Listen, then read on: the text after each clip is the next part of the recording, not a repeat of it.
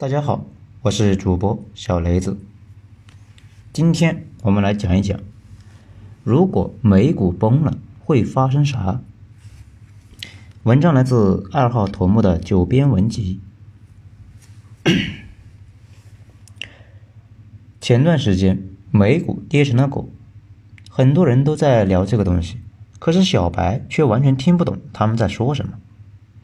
今天呢？我们就用通俗的语言解释一下，美股如果继续下跌，会发生像二零零八年那样的事情，会对这个世界产生什么影响？会对我们的生活产生什么影响？这个话题既简单又复杂。简单是因为这种事情发生过很多次了，每次其实都是大同小异。复杂是因为讲清细节性的东西非常难。有点像雪崩，每次其实都差不多，但是每次又都不太一样，而且很难知道它什么时候发生，又什么时候结束。当然了，预测雪崩的时间也不是不可能，只是普通人干不了这种事情。大家知道那个达利欧吧？就是桥水基金的大佬，他对这件事情非常有心得。他研究了过去几百年里面每次大萧条的数据，成为了这方面的专家。他的基金会平时偶尔跑不赢大盘，但是一到美股崩了的时候，就会爆发出可怕的战斗力。别人赔百分之三十，他们赚百分之二十。至于为什么达利欧能够预测的这么准，纽约的联储主席盖特纳提到过这件事情，他说。达利欧在二零零七年预测会发生金融危机，就去美联储和政府去跟大佬们搞汇报。盖特纳说，他分析的思路并不复杂，主要是对于当前的数据和历史上的危机前的数据。他发现，二零零八年美国债务情况跟一九八二年差不多，就断定要危机了。去年也就这个桥水又压住美股暴跌。因为美国现在的债务问题跟二零零八年和一九八二年很相似，而且特别压住三月份暴跌。现在三月份果然跌了，而不是小跌，是大跌。桥水笑了，其他人哭了。今天我们就来讲一讲复杂而又晦涩难懂的金融。忘了是谁说的。成年人不炒股也要懂点股票，懂了股票，慢慢就对市场有了一点了解。首先要说一件事情，美股跟咱们的 A 股完全是两码事。一般来说，美股对标咱们的房地产，美国人的养老金和富人的绝大部分财富都在美国的股市里边。这也是为什么特朗普成天吹嘘他搞定了股市。因为美国人其实并不太关心谁当总统，股市的起伏才会影响到他们每一个人。美国人是真心关心这件事情。我们经常在电视上听说美股暴跌，蒸发上万亿，这里就有不少小伙伴想不明白：好好的钱没了，肯定是被人赚了呀。那到底是谁赚了呢？其实不是，有一部分钱是真被人赚了，大部分的蒸发，那钱是真没了。举个例子，大家就知道，大部分道理都是相通的。比如，你们小区有一百套房子，每套一百万，小区的盘子就是一个亿。突然有一天，有人买了一套这个小区的房子，花了两百万。小区其他住户听说之后非常高兴，觉得自己的小区的房子这么值钱，进一步认为自己的房子也值这个价。这种情况下，小区整体升值成两个亿，两百万乘以一百套等于两个亿。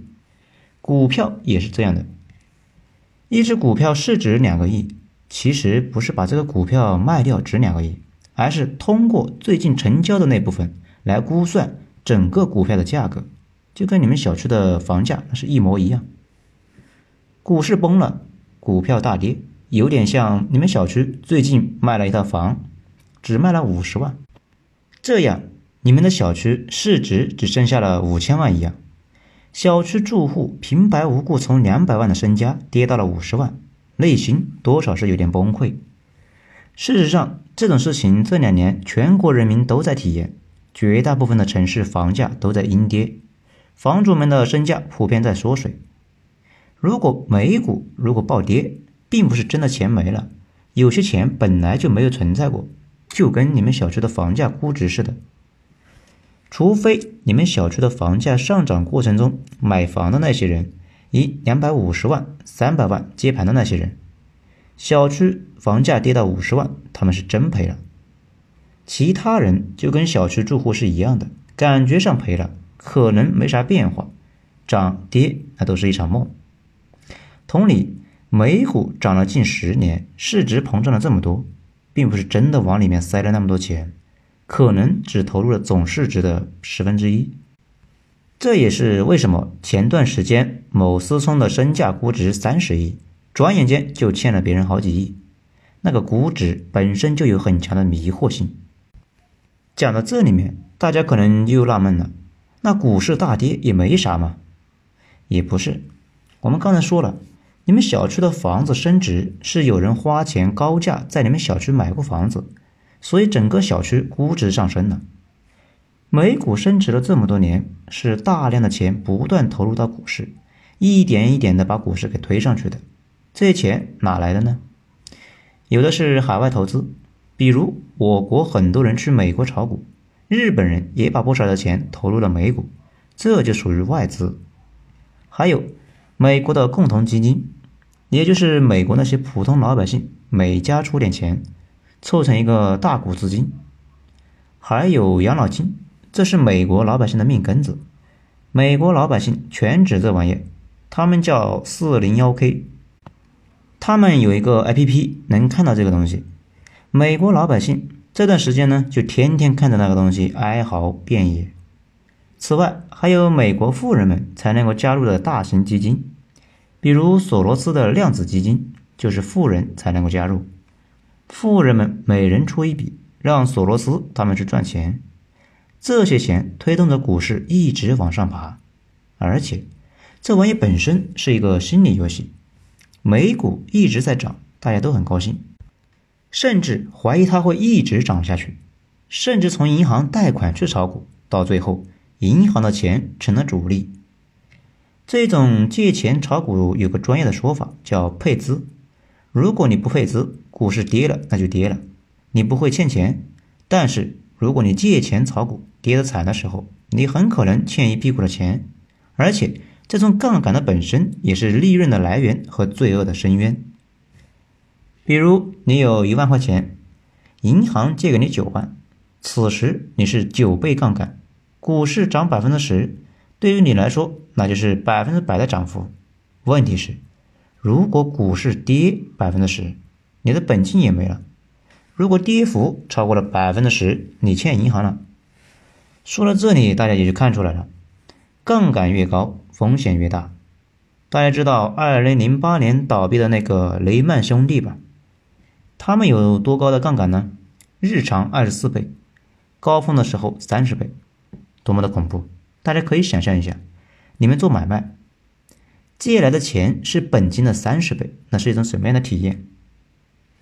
到了去年，美股又出现了杠杆高的离谱的事情，乔氏的达利欧天天都在说美股快要完蛋了。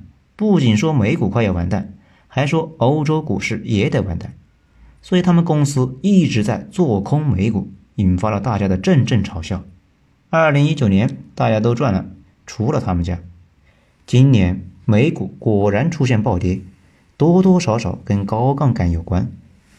这种高位情况下，稍微有点风吹草动，容易引发大逃杀。而这一次的疫情就是那根草。所以这次暴跌不是黑天鹅，而是灰犀牛，天天在那里溜达，却没人注意到，或者选择性的注意不到。借钱太多会导致还不上这件事情，大家都刻意忽略了。如果股市一直涨，大家账户上的资产一直在涨，大家都有一种欣欣向荣的感觉，吃喝玩乐买买买，大家都愿意消费，你的消费就是别人的收入。别人也跟着收入增加，你花的多，别人也赚的多，整个社会的经济也会跟着进入一轮新的繁华。但是股市不会一直涨下去，大家借钱炒股就是玩的击鼓传花，最终也会导致从银行贷不到款，而没法继续支撑下去。等股市稍微出现下跌，大家都争先恐后的跑路，生怕砸自己手里边，会把自己手里面的股票都卖掉。大家都在卖，会导致股市进一步下跌。如果不理解，就想想鹤岗的房子。大家都不想持有，都在卖，现在四万一套。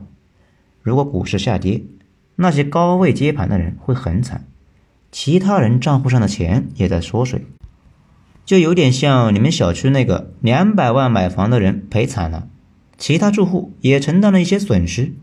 正如这两天一直的发生了这件事情，财富缩水会对整个社会造成巨大的影响。你想想啊。你账户上有几千万的资产，那是什么心态？账户上只剩下了零头，又是什么心态？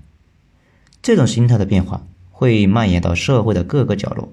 大家不是欠一屁股债，就是财富大缩水，也舍不得花钱了，甚至有人赔钱太多，需要出售房产什么的，也不投资开新公司了，甚至很多公司因为投资人破产而关闭，从业人员失业。这样呢，整个社会都会被拖下了水。每次美股暴跌之后，房地产和市场那是一片萧条，也正是这个原因，甚至会蔓延到大宗商品，比如原油和生猪什么的，也不难理解。大家都觉得将来日子不好过啊，都节衣缩食，也就用不了那么多石油，吃不了那么多猪肉，那可不就跌吗？当然了。这一次原油暴跌不只是这个原因，还跟俄罗斯有关系。这种悲观情绪也会蔓延。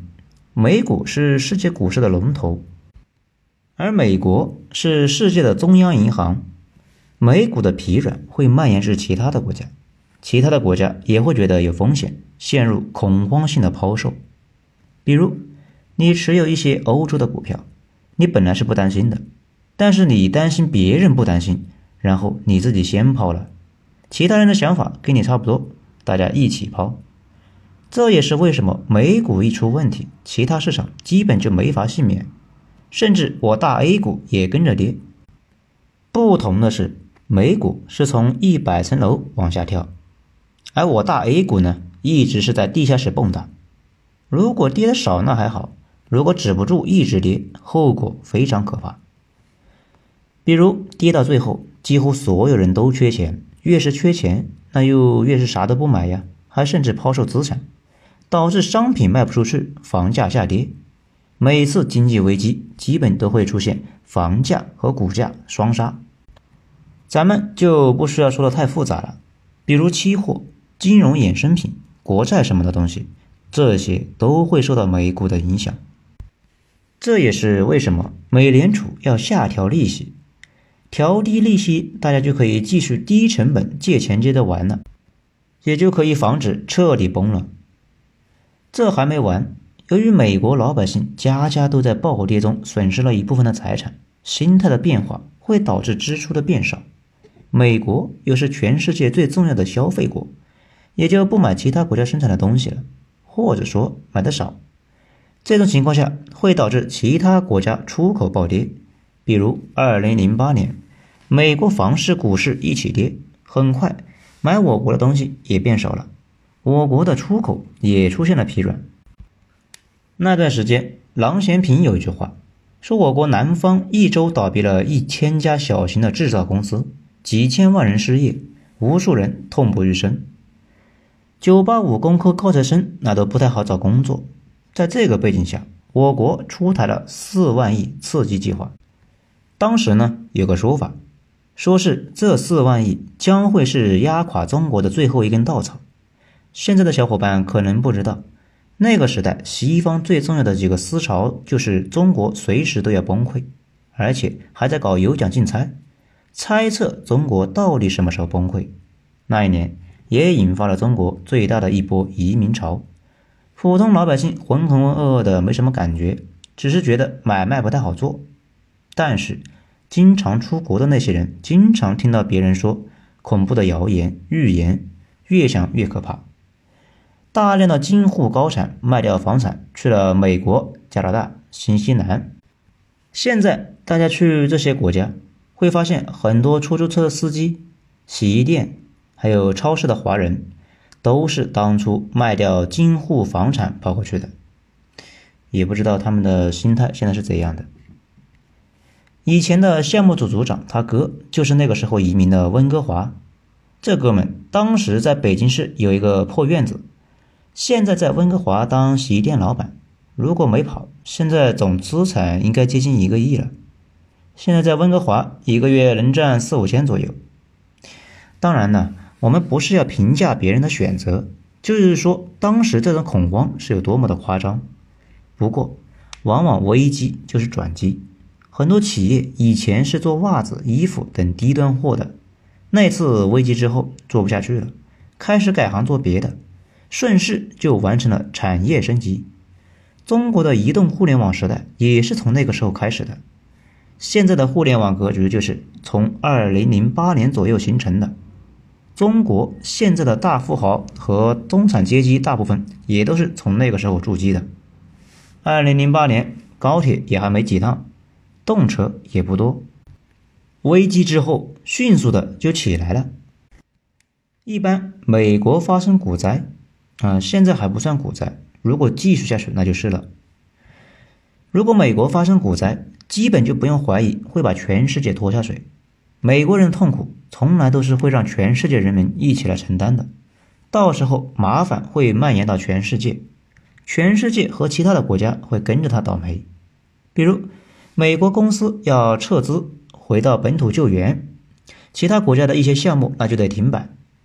美国购买别的国家东西少了，别的国家一些企业就会破产。为了应对危机，美国人会滥发货币，美元的信用也会越来越差。但是全世界其他国家被他们搞得一团糟。当然了，美国要祸水输出，咱们不一定能够找他的道。二零零八年都没事。相对于现在来说，策略要多得多。不过，对于普通人来说，那就是准备好充沛的现金流，防止失业。而且，可能有段时间工作还不太好找，尤其是有房贷的，要留足空间，防止两三个月找不到工作。达利欧有三个原则，这个时候看就非常有用。第一，不要让债务增长的速度超过的收入，这个很好理解。欠钱太多容易被压垮。第二，不要让收入增长超过了生产率，这个比较费解，因为直观理解是，如果你值一万，老板要给你两万，你应该拒绝。大家可能都觉得这是不是有病呢？竟然拒绝高工资？其实他说的就是工资超出产出就容易被开除，而且萧条期间还不太好找工作。这一点，美国人比中国人感受明显。美国公司开除员工就比较随意，所以特朗普的那一句 “You are fired” 才那么时髦。哎，英语不太好啊，意思就是说你被解雇了。美国人普遍是怕被裁员，尤其是年龄大了。我以前聊过，美国的码农小伙伴会做一些咱们看来匪夷所思的事情，比如他们有机会去当领导，都会拒绝。因为领导技术含量低呀，工资高，容易失业，而且失业之后还找不到工作，这个倒没瞎说。反正吧，萧条期间尽量避免失业。第三，尽一切努力提高生产率，用我们的话说就是不断进步，提高能力，抗压抗衰。关于抄底，这段时间呢也是一个热议的问题，因为美股不是暴跌了吗？把二零一九年涨的那部分已经完全跌掉了。特朗普的政治资本基本上已经是跌光了，而不少人已经蠢蠢欲动。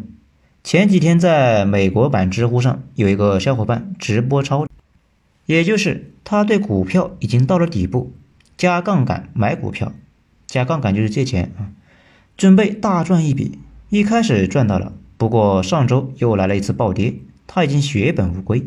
本金没了，还欠了不少的债，所以抄底这件事情是个技术活。如果抄中了，那酸爽的不得了，可以少奋斗好几年。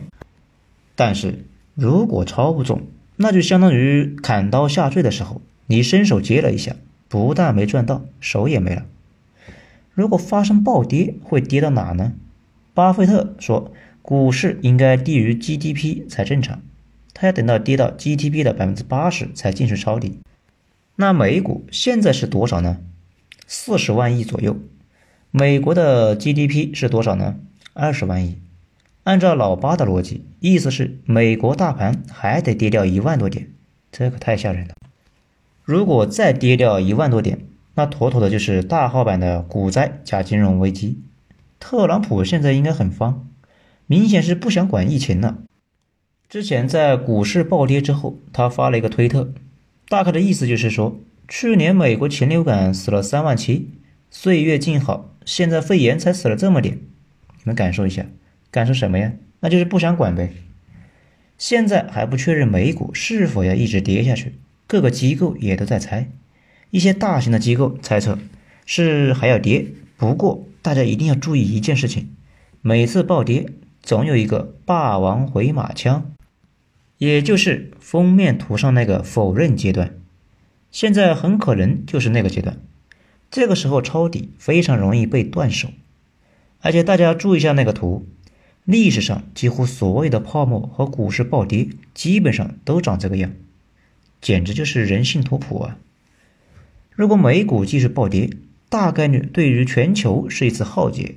不过很扎心也很暖心的一件事情是，越是艰难的时候，在大家都恐慌和绝望的时候，有人完成了逆势向上，困难对于他们来说反而是机会。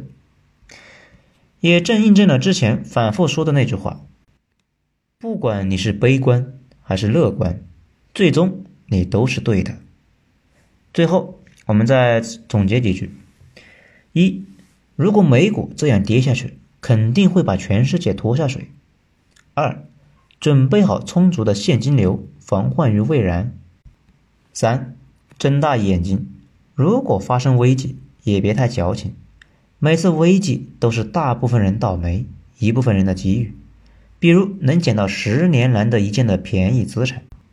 四，我们上面反复提到的桥水达利欧，非常非常看好中国，所以呢，大家加油吧。